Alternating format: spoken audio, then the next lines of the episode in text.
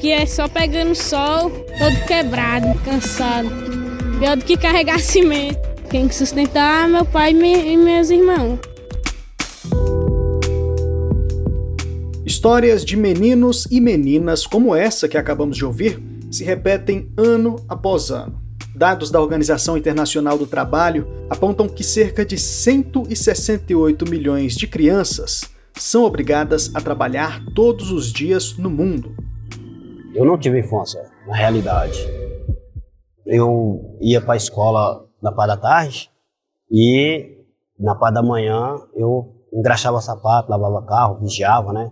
Aí dava o meu dinheiro para minha mãe, para que ela juntasse com o dinheiro que ela ganhava, pegar para comprar a alimentação para o meu, meu sobrinho, né? No Brasil, o número de crianças expostas ao trabalho infantil chama a atenção. Quase 3 milhões de crianças entre 5 e 17 anos se encontram em trabalho irregular. Jovens que trabalham nas lavouras, nos semáforos das grandes cidades ou no trabalho infantil doméstico. Os prejuízos vão além das marcas na vida de crianças e adolescentes em todo o país. A prática traz graves impactos em toda a sociedade. E quem são as principais vítimas do trabalho precoce? Quais as consequências sociais e econômicas? Como a pandemia do coronavírus pode impactar esse cenário? E como reduzir os índices negativos? Eu sou Anderson Conrado e trabalho infantil é o tema do segundo episódio do Trabalho em Pauta.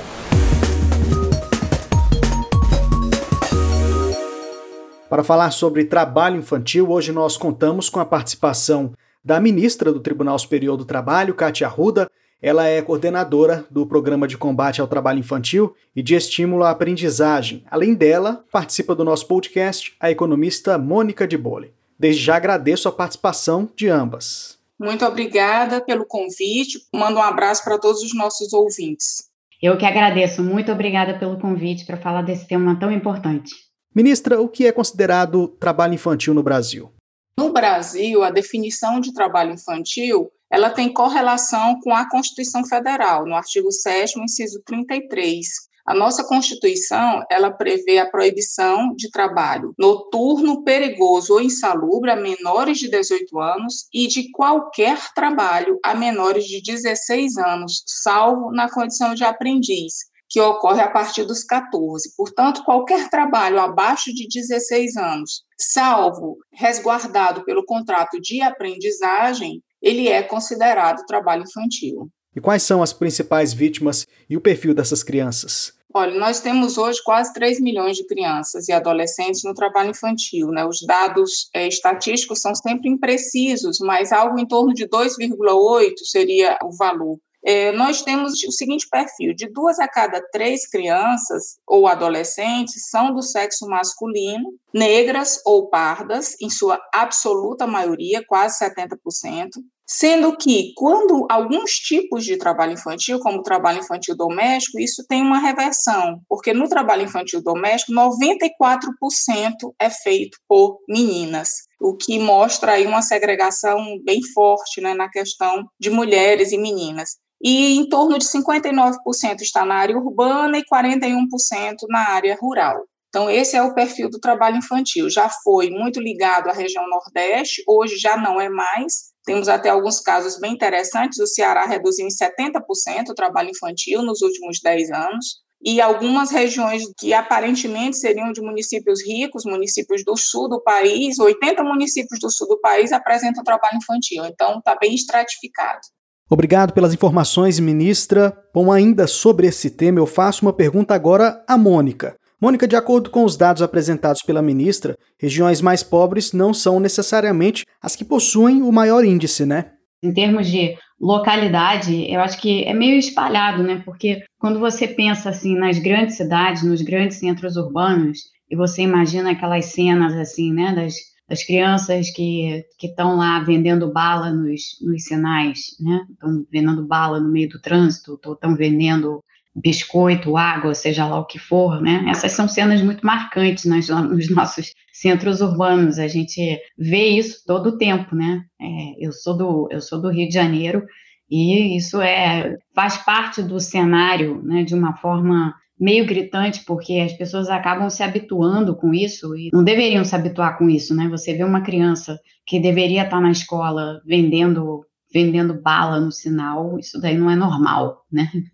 em, nenhuma circunstância. Mas a gente também tem é, em outras partes do país, nas partes rurais, a gente tem muitas crianças que trabalham em agricultura, né, agricultura de subsistência, agricultura familiar. Então, é, é são diversas atividades assim e, e crianças colocadas nessa situação para ajudar com o sustento da família. Certo, Mônica, eu volto a falar agora com a ministra Kátia Arruda. Ministra, qual a relação entre trabalho infantil, racismo e desigualdade social?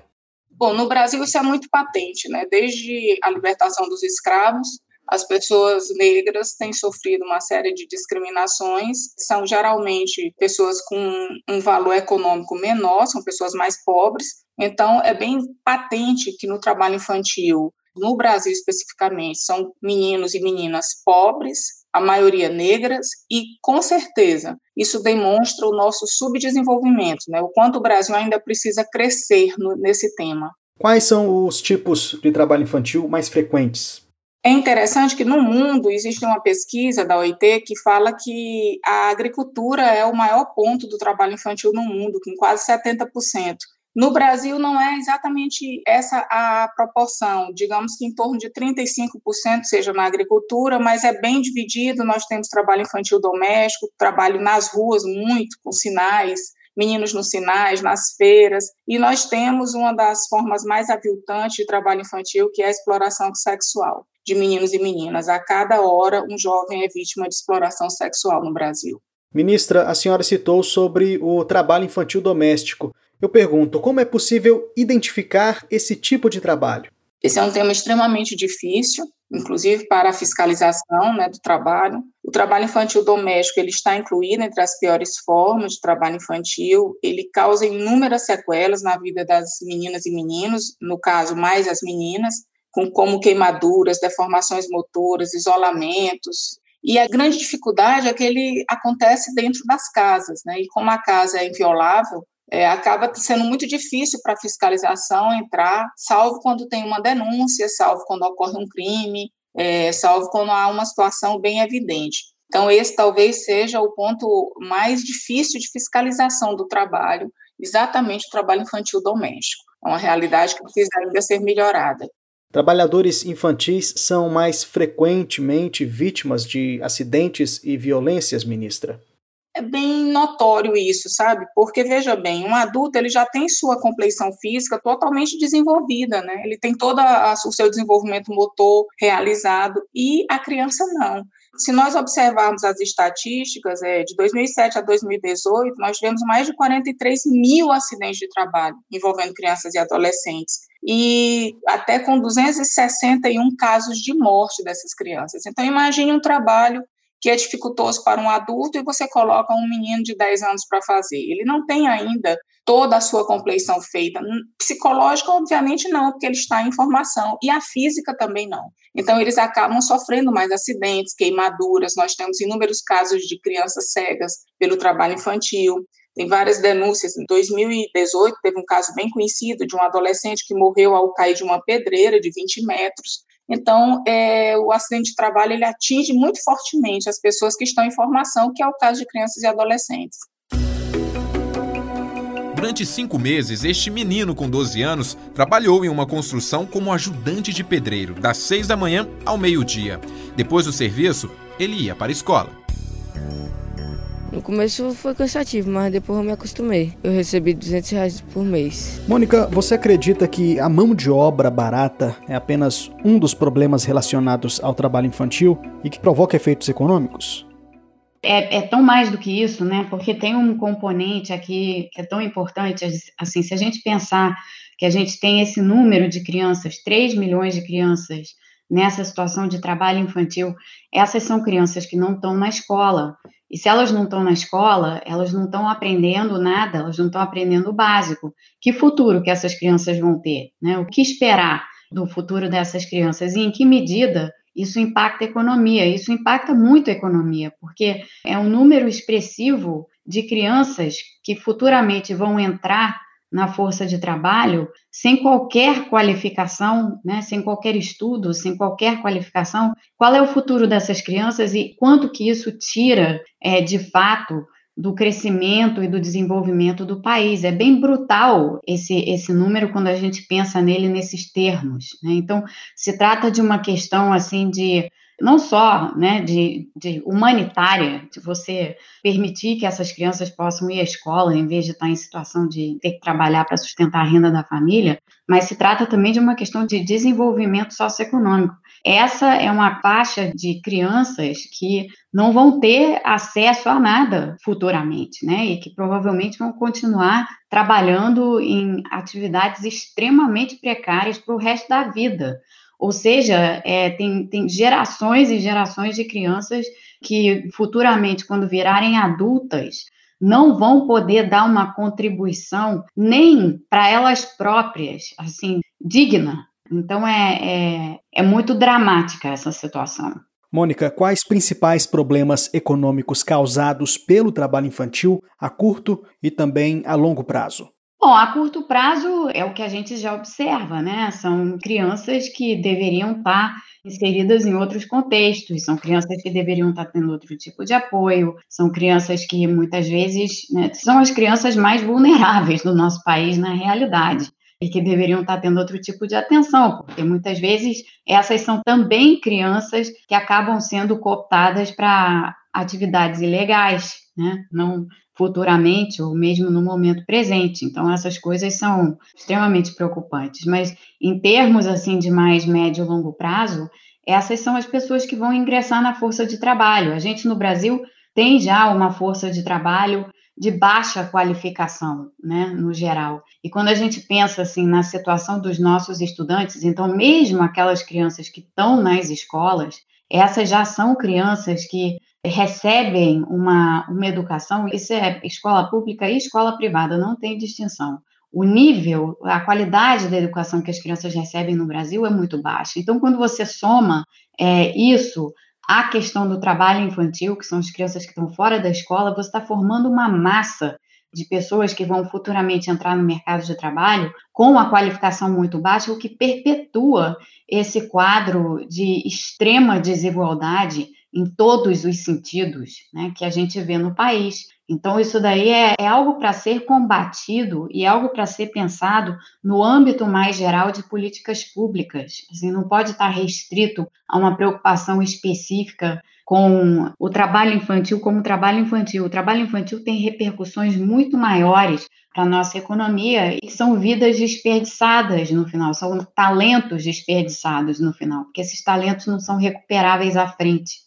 E países com o maior índice de trabalho infantil tendem a ser mais pobres? Sim, eles tendem a ser mais pobres e eles, eles tendem a ter estruturas que impedem acesso. Né? Então, eles tendem a ser países mais pobres e eles tendem a ser países mais desiguais. Essas aí são duas características fortes. Não à toa a gente vê trabalho infantil na América Latina inteira, né? no, no, Brasil, no restante da América Latina toda, sobretudo nos países mais pobres da América Latina, mas não só, né? porque o Brasil não é um país pobre, o Brasil é um país de, de renda média, mas onde tem muitas pessoas pobres, então a gente, a gente observa essa situação no Brasil, a gente observa essa situação na África, é, em vários países da África, a gente não observa, por exemplo, essa situação tanto, né, é, ao menos não nos países mais de renda média, na Ásia. Na Ásia, esse problema de trabalho infantil é bem menor do que ele é em outras regiões. Eu não diria que é um problema de país só pobre, é um problema de países extremamente desiguais, onde não existem as estruturas de inclusão. Eu diria que essa é a característica maior, mais do que a pobreza em si. Eu pergunto agora quais vantagens a redução do índice de trabalho infantil traz para a economia do país. Bom, para começar, que você dá a essa, a essa massa de crianças a possibilidade de ter um futuro melhor. Né? Então, se são crianças que vêm de famílias muito humildes e de famílias que, porventura, não tenham tido escolaridade ou tiveram escolaridade só até um certo nível, é, a redução do trabalho infantil e a colocação dessas crianças dentro das escolas dá a elas a possibilidade de mais tarde né, virem a ser adultos com mais acesso do que os próprios pais a uma porção de coisas. Isso tem efeito benéfico não só para a vida delas, mas tem efeitos benéficos para a economia como um todo, porque esses vão ser adultos com mais capacidade de contribuição para a economia e para o desenvolvimento do país. A, principal vantagem, evidentemente, é, é essa, né? fora a questão humanitária mesmo, de você, enfim, tratar essas crianças como crianças, né, e não como pequenos trabalhadores, né? Não, criança tem que ter tempo para se desenvolver. Então, tem uma porção de coisas aí que, que são afetadas e impedidas quando, quando a criança é forçada a trabalhar.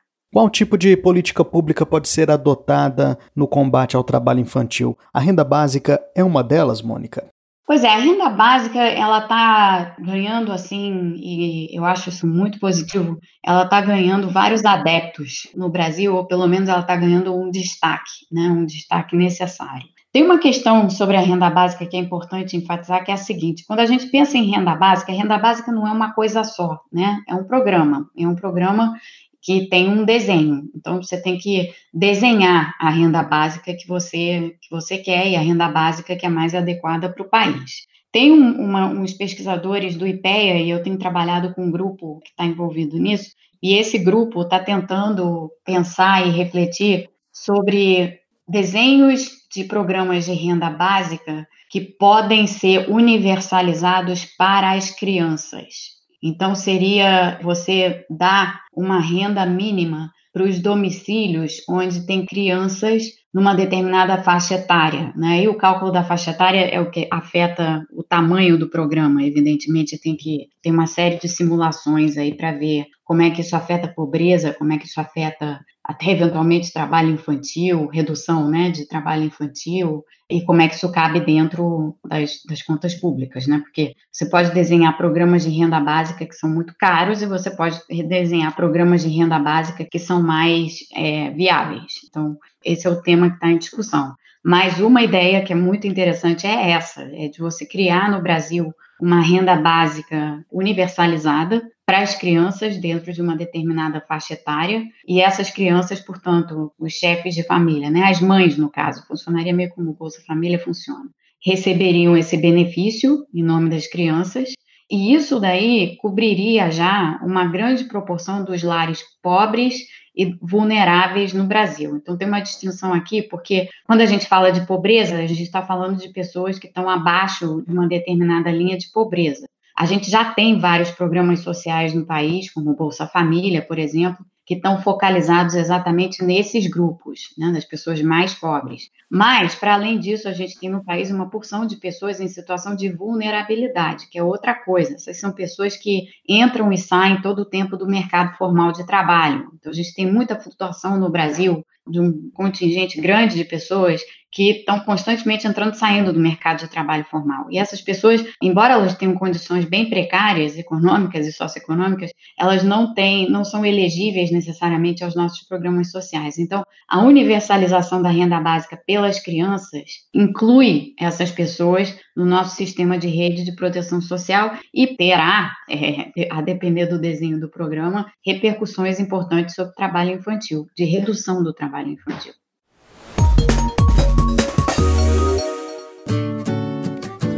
ser um adulto sem tumulto, não existe atalho. Resumo, diz: crianças não, têm trabalho, não, apenas não ao trabalho infantil.